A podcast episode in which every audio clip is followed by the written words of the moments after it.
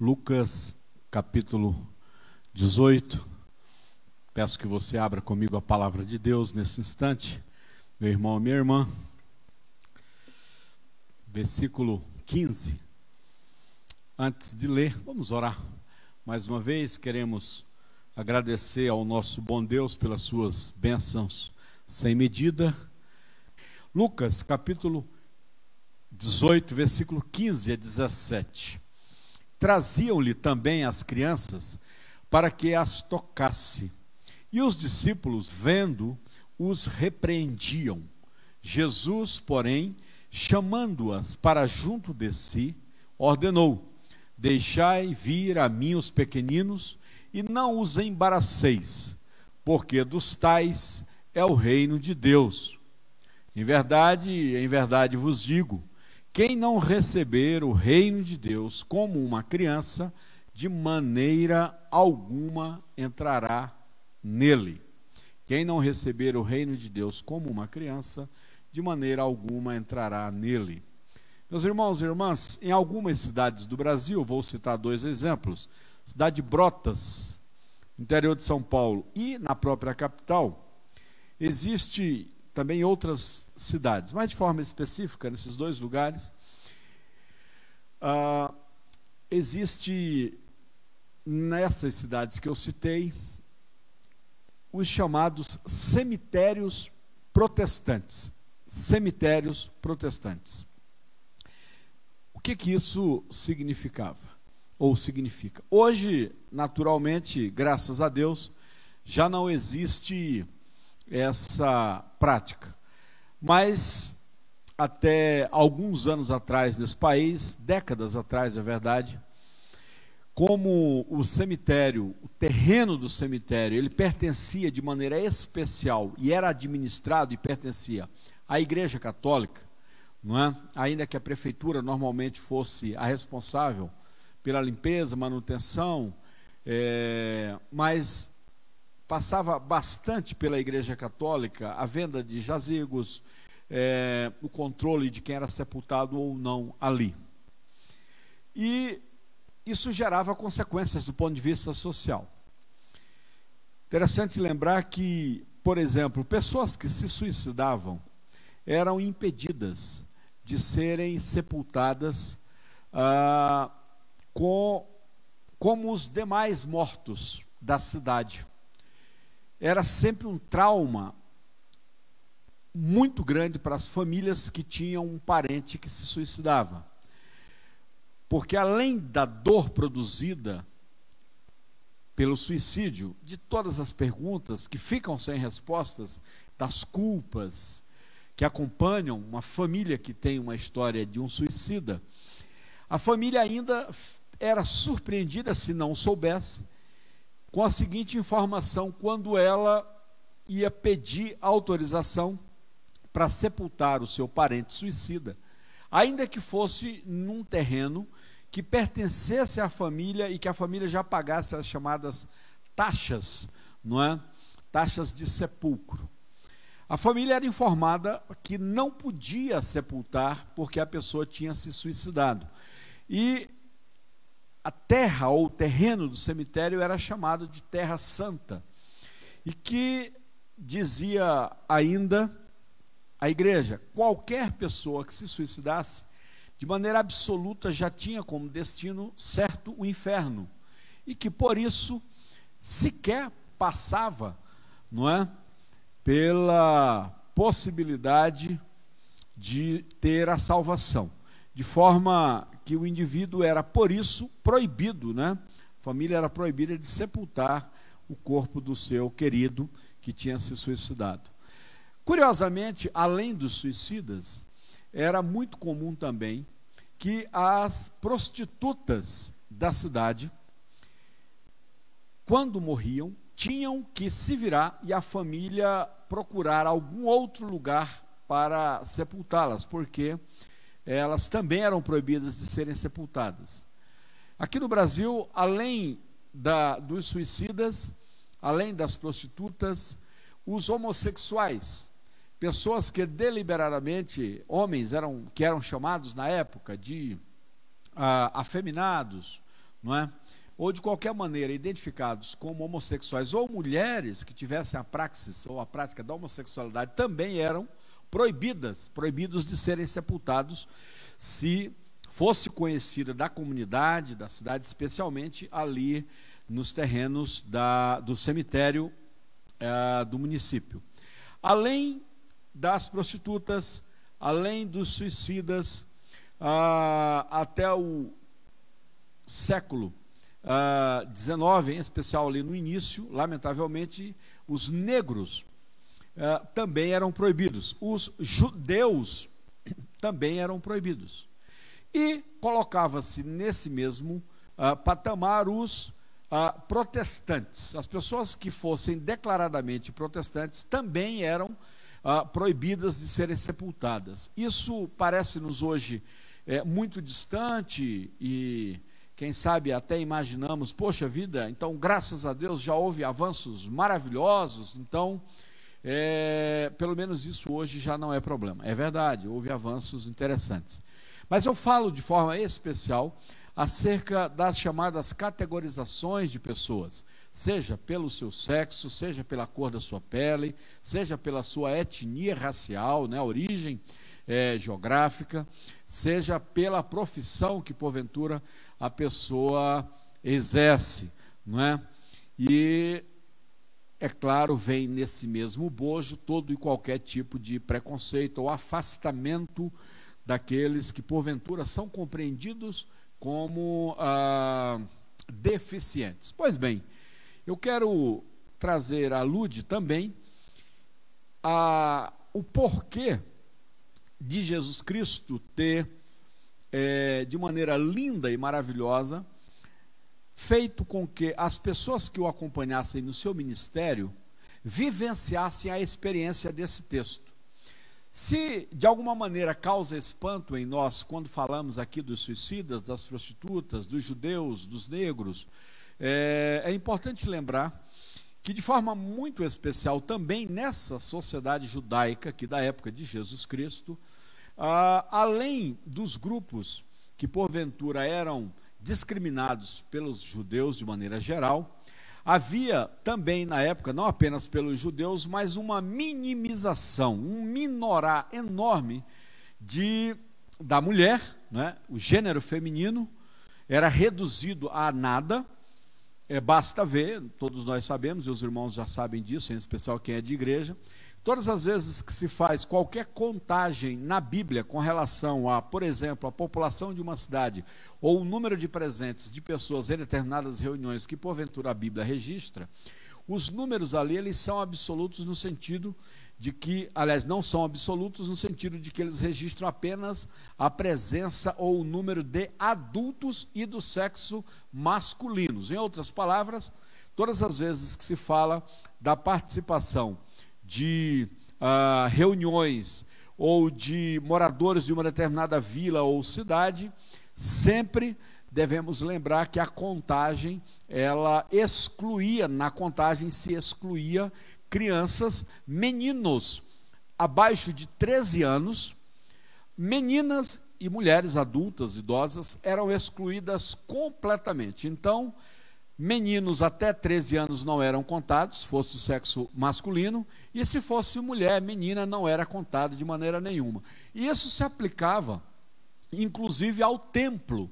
Então você que lê na Bíblia e ouve bastante a palavra sinagoga, não é o templo judeu, onde as as reuniões religiosas, onde o ensino era ministrado, onde se cantavam canções, enfim, inclusive exatamente no período em que Jesus transita aqui na terra, em especial nesses seus 33 anos, lembramos que meninos até 13 anos eram proibidos de ter acesso ao templo.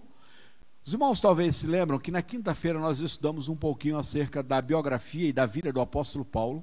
Paulo, que nasceu lá em Tarso, na Seleucia, né, ali pertinho da ilha de Chipre, no Mediterrâneo, é, e que tudo indica, Paulo vai para Jerusalém, ou seja, 980 quilômetros, né, o pai dele implementa na vida do apóstolo Paulo, para que ele conseguisse estudar e de maneira especial o Torá, os chamados livros da lei, provavelmente com 13 anos de idade, porque somente com 13 anos de idade era permitido então que os meninos ah, pudessem frequentar uma escola judaica. E é quando Paulo provavelmente vai de Tasso para Jerusalém e se torna aluno de Gamaliel. Então, tenha em mente essa idade, 13 anos. 13 anos. E menino. Pois bem, Jesus Cristo, quando ah, surpreende o auditório que o cercava nessa ocasião, e para nós hoje parece algo tão simples, tão natural, não é? Para nós que convivemos com as crianças, para nós que temos o culto infantil, para nós que temos na liturgia incluso o espaço em que as crianças vêm até a frente, para que oremos pelas crianças. Há momentos especiais em que as crianças participam do culto, com músicas especiais, enfim. Uh, e o participar de maneira completa e natural de toda e qualquer atividade que envolva a igreja hoje, para nós parece muito simples se não atentarmos para detalhes e o contexto social da época. É, esse texto talvez não tenha grande relevância, irmãos, mas imagine você que vivesse nesse período, nessa época, e que fosse uma das pessoas que seguisse a Jesus Cristo, ou frequentasse, na verdade, os ambientes que em alguns instantes Jesus é, participou ou esteve. Se você fosse um dos presentes dessa cena, você teria caído o queixo, você teria ficado absolutamente abismado. Você talvez se juntaria às outras pessoas que, naquele instante, quando viram Jesus Cristo repreendendo os discípulos, que repreendiam as crianças, e Jesus levanta a voz, manda que os discípulos parem de atrapalhar, não é? Parem de impedir. Numa outra tradução, o texto diz assim que Jesus é, manda que os discípulos não proíbam, porque a palavra mais aplicada é proibir.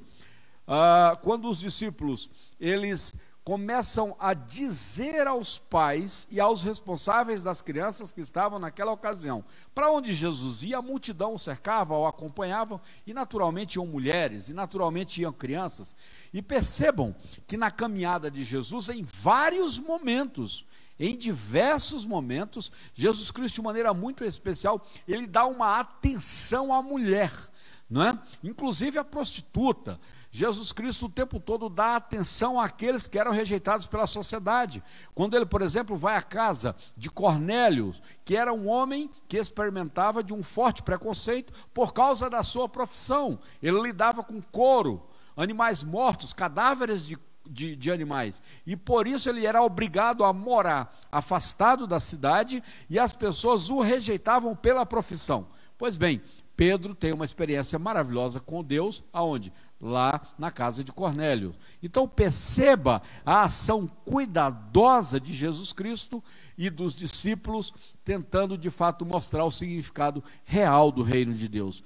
Então, irmãos e irmãs, se você e eu estivéssemos e fôssemos cidadãos ali em Jerusalém, naquele dia, em que Jesus Cristo manda que os discípulos simplesmente parem de impedir ou proibir que as crianças chegam até ele. O texto diz assim: traziam crianças até Jesus para que Jesus Cristo tocasse nessas crianças. Esse ato dos pais era uma aberração, era absolutamente bizarro socialmente que alguma, em especial mulher, mãe, ousasse levar uma criança para perto de um rabi ou de um mestre, como Jesus era chamado por muitos, ainda que os judeus religiosos não o reconhecessem como rabi. Mas muitas mulheres, dado a praxis, dado o jeito de ser de Jesus na sua jornada, se sentiram à vontade para elas mulheres ouvirem, participarem, estarem perto de Jesus tocarem em Jesus, irmãos se lembram da mulher com fluxo sanguíneo? Ela tocou nas vestes de Jesus. Essas mulheres, com o tempo, ao ver como Jesus pastoreava e cuidava do seu rebanho, como Jesus agia como o Messias, elas começaram a se sentir íntimas e perfeitamente à vontade. E queriam sim que Jesus Cristo tocasse nos seus filhos. As avós queriam que Jesus Cristo orasse pelos seus netos. E quando começam a fazer isso, os discípulos agora, completamente dentro da sistemática social da época, agora passam a impedir. Amados irmãos, mulheres, estrangeiros, uh, os chamados gentios, mulheres, gentios e crianças não podiam entrar no átrio do templo, elas não podiam passar no degrau da porta do templo, elas não podiam passar de maneira nenhuma, part... não podiam participar de maneira nenhuma de qualquer atividade na sinagoga. Elas ficavam do lado de fora, só entrava na sinagoga se fosse adulto, homem, judeu, e de maneira especial se fosse homem acima de 13 anos. Antes, não podiam, eram proibidas. Ela seria expulsa, a mulher. A criança seria expulsa, se não, ah, juridicamente, enfrentaria alguma reprimenda, inclusive, podendo até ser presa. De maneira que Jesus Cristo, de caso pensado, programado e querendo nos trazer um dos ensinos mais profundos das Sagradas Escrituras, publicamente, ele dá uma bronca nos discípulos, ele interrompe um ato milenar, porque era hábito dos homens, era hábito dos judeus, era hábito dos adultos repreenderem as crianças.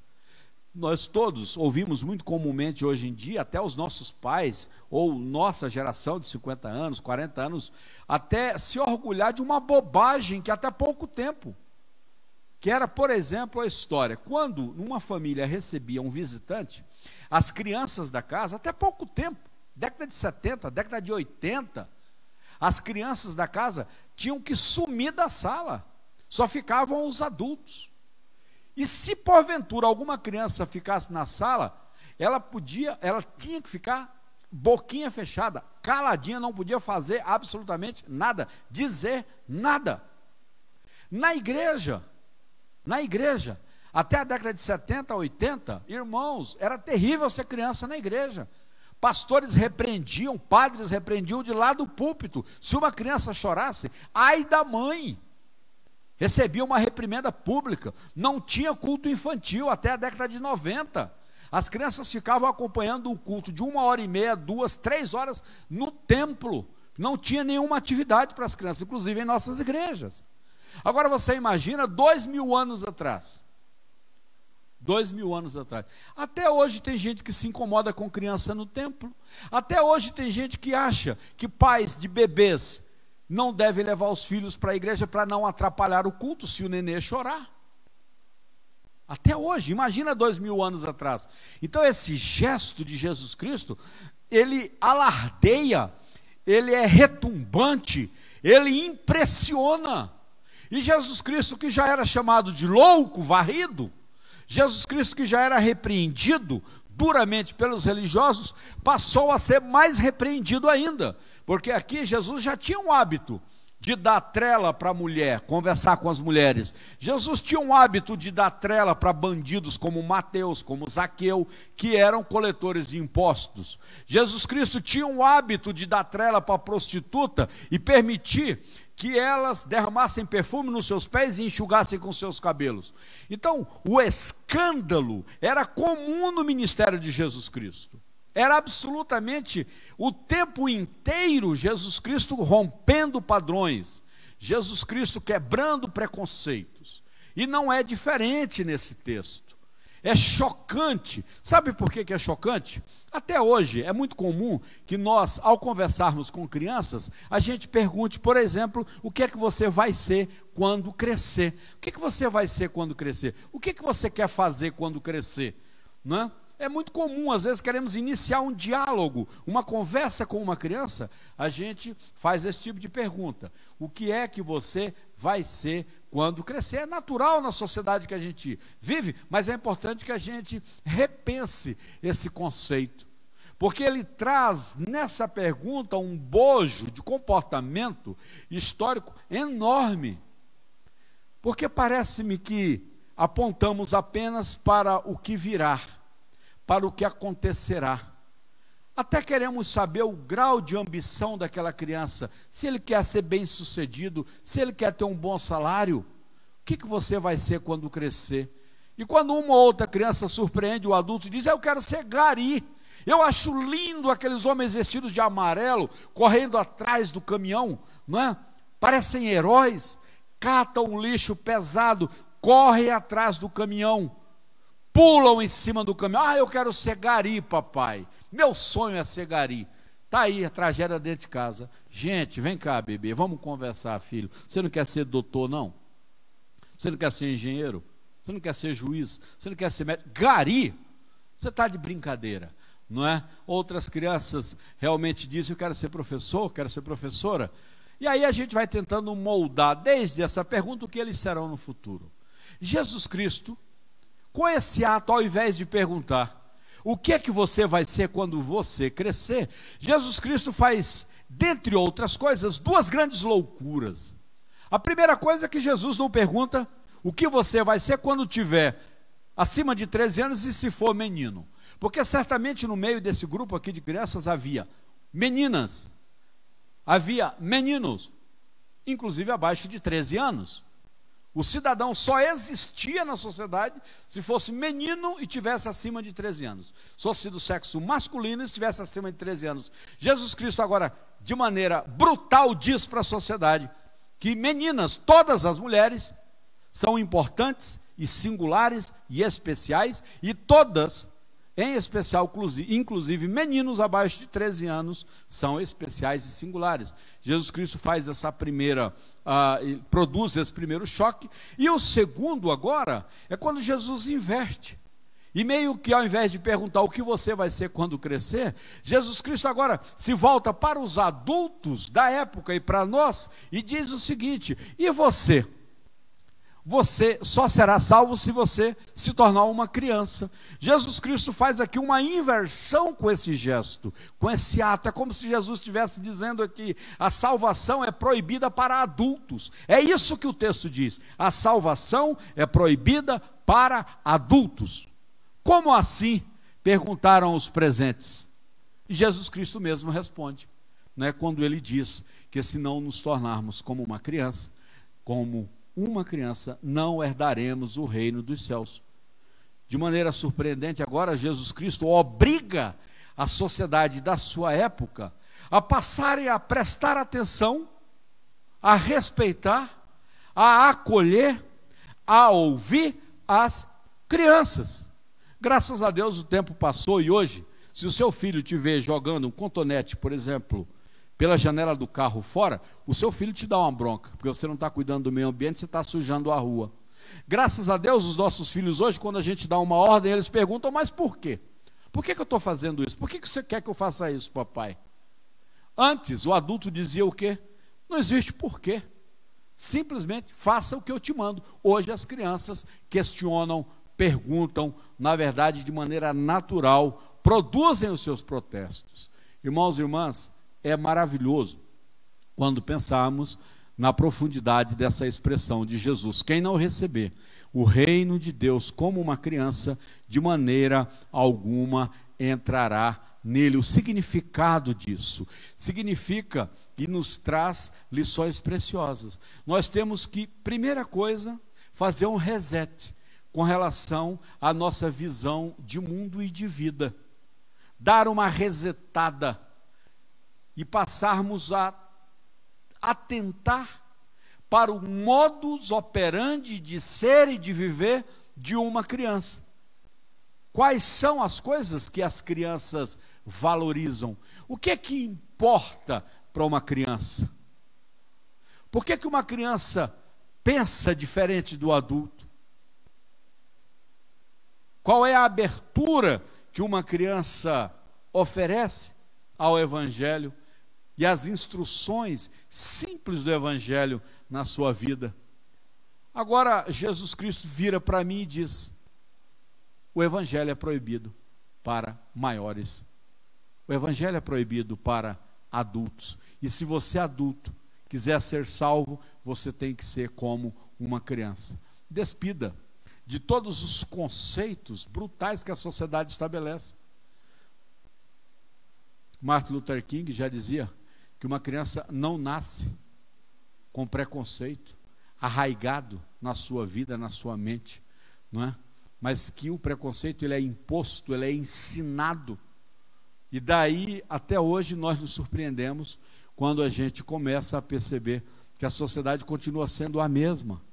Eu queria trazer à tona um texto que eu gosto demais, da Clarice Lispector, ela que morreu em 1977, grande escritora, ainda que tenha nascido na Ucrânia, veio para o Brasil com dois anos de idade. E ela escreveu um texto maravilhoso. O título do texto é Das Vantagens de Ser Bobo. Das Vantagens de Ser Bobo. E a Clarice Lispector diz assim: O bobo, por não se ocupar com ambições, tem tempo para ver, ouvir e tocar o mundo. O bobo é capaz de ficar sentado, quase sem se mexer, por duas horas, se perguntando por que não faz alguma e se perguntado por que, que ele não faz alguma coisa, ele responde: Estou fazendo, estou pensando. Ser bobo, às vezes, oferece um mundo de saída, porque os espertos só se lembram de sair por meio da esperteza. O bobo não, o bobo tem originalidade e espontaneamente as saídas lhe vêm a ideia. O bobo tem a oportunidade de ver coisas que os espertos não veem. Os espertos estão sempre atentos às espertezas alheias que se descontraem diante dos bobos. E estes os veem como simples pessoas humanas. O bobo ganha liberdade e sabedoria para viver. O bobo nunca parece ter tido vez. No entanto, muitas vezes o bobo é o Dostoiévski.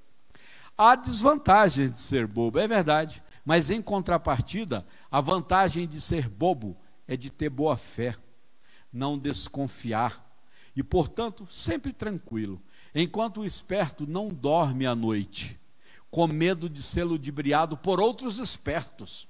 O esperto vence, é verdade, mas ele vence com úlcera no estômago. O bobo nem nota que venceu. Aviso: não confundam bobos com burros. Desvantagem: pode receber uma punhalada de quem menos espera. O bobo recebe.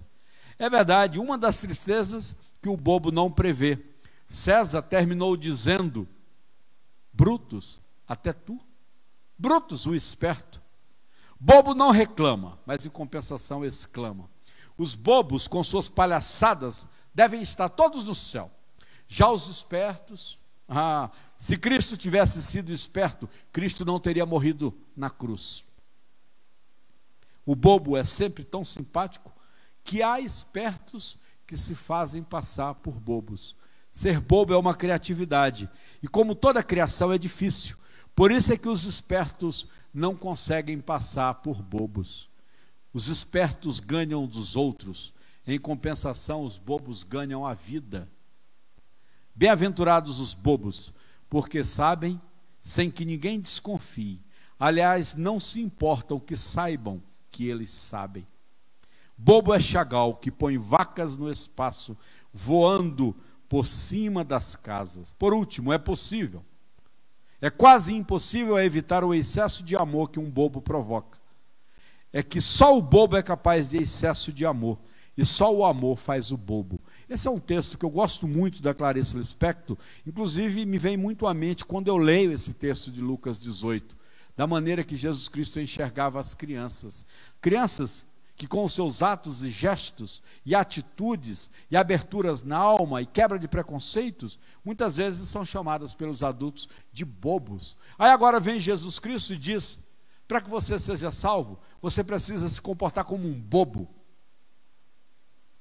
Você precisa ser como uma criança. Senão, de maneira nenhuma, o texto é claro, de maneira nenhuma, quem não se colocar como uma criança na presença de Deus, de modo nenhum será salvo ou entrará no reino de Deus. Você é bobo ou você é esperto? Você na presença do Senhor é criança ou você é adulto, capcioso, conhece todas as mazelas, os truques, sabe disfarçar muito bem. Quem sabe pensa, inclusive, que engana a Deus com as suas espertezas. É lindo e pensar que Jesus Cristo produziu não apenas um escândalo a mais em tantos escândalos que ele produziu quando ele colocou essas crianças pertinho dele colocou uma delas no seu colo e disse: absolutamente deixem que as crianças venham a mim. Eu quero, em nome de Jesus, pedir que Deus nos ensine dessa palavra, de um coração aberto que as crianças têm, fazendo as coisas sem que seja para impressionar a ninguém, mas fazem as coisas de maneira livre e natural, de maneira espontânea, e nessa espontaneidade se jogam nos braços do Evangelho, se jogam nos braços de Cristo. Que Deus tenha misericórdia de nós e nos faça compreender o significado de por que, que é proibido os céus para maiores. Que Deus tenha misericórdia de nós. Amém, irmãos?